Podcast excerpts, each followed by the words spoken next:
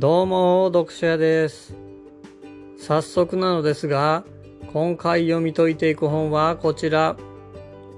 2020年5月28日発行。山本龍賢。人生逃げ切り戦略。結論から入りますが、人生を悠々自適に暮らしていく方法がわかります。前回は1から3章をまとめさせていただいたのですが、今回は後半部分の4から7章をまとめていきます。それでは行ってみましょう。第4章、やってはいけない副業。ここの章はかなりコンパクトにまとまっていました。1、自分を安売りする。不利になる。クラウドソーシングはおすすめできない。2、オンラインサロンではビジネスチャンスがたくさん転がっている。3、かける労力とパフォーマンスが見合っているかチェックしてみよう。クラウドソーシングは発注者側が有利なので人とつながることが重要だと言っています。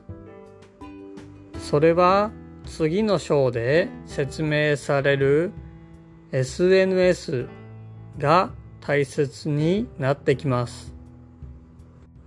第5章誰でも今日からできる SNS 活用術ここでも3つのポイント。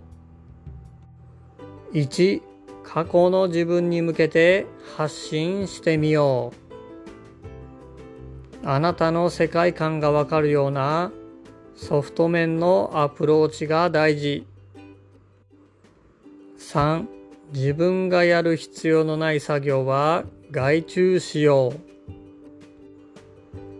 う。山本さんの場合は、エンジニア関連の話題にターゲットを絞り、その世界観を守っていたそうです。そうすることにより、この人はエンジニアの人というように認知されていったそうです。ここで SNS で発信する時のポイントなのですが、初心者向けに発信をすることが重要です。基本的にみんな最初は初心者です。だからまずは簡単なことを発信していって、フォロワーを獲得するのがいいと言っています。第6章。人生逃げ切り事例集。ここでは何人かの実際にあった事例が紹介されていました。2人の子供を育てつつ農業を営みながら万年筆の輸入物販。で生計を立てている女性が紹介されていました。オンラインサロンでいろいろと吸収して自分で自社サイトを作って月収数百万を稼いでいると書かれてありました。オンラインサロンで少しでもコミュニティに貢献しようと活動しているといろいろな情報や感謝が集まったそうです。まずは自分が与えるということを体現して価値の循環を作り成功した事例です。SNS でもそうですが与えるということが大事ですね。第7章インフルエンサー対談。山本龍賢池早佐古祐樹。ここではインフルエンサーの3名が対談をしていました。その中の一つに注目してみたいと思います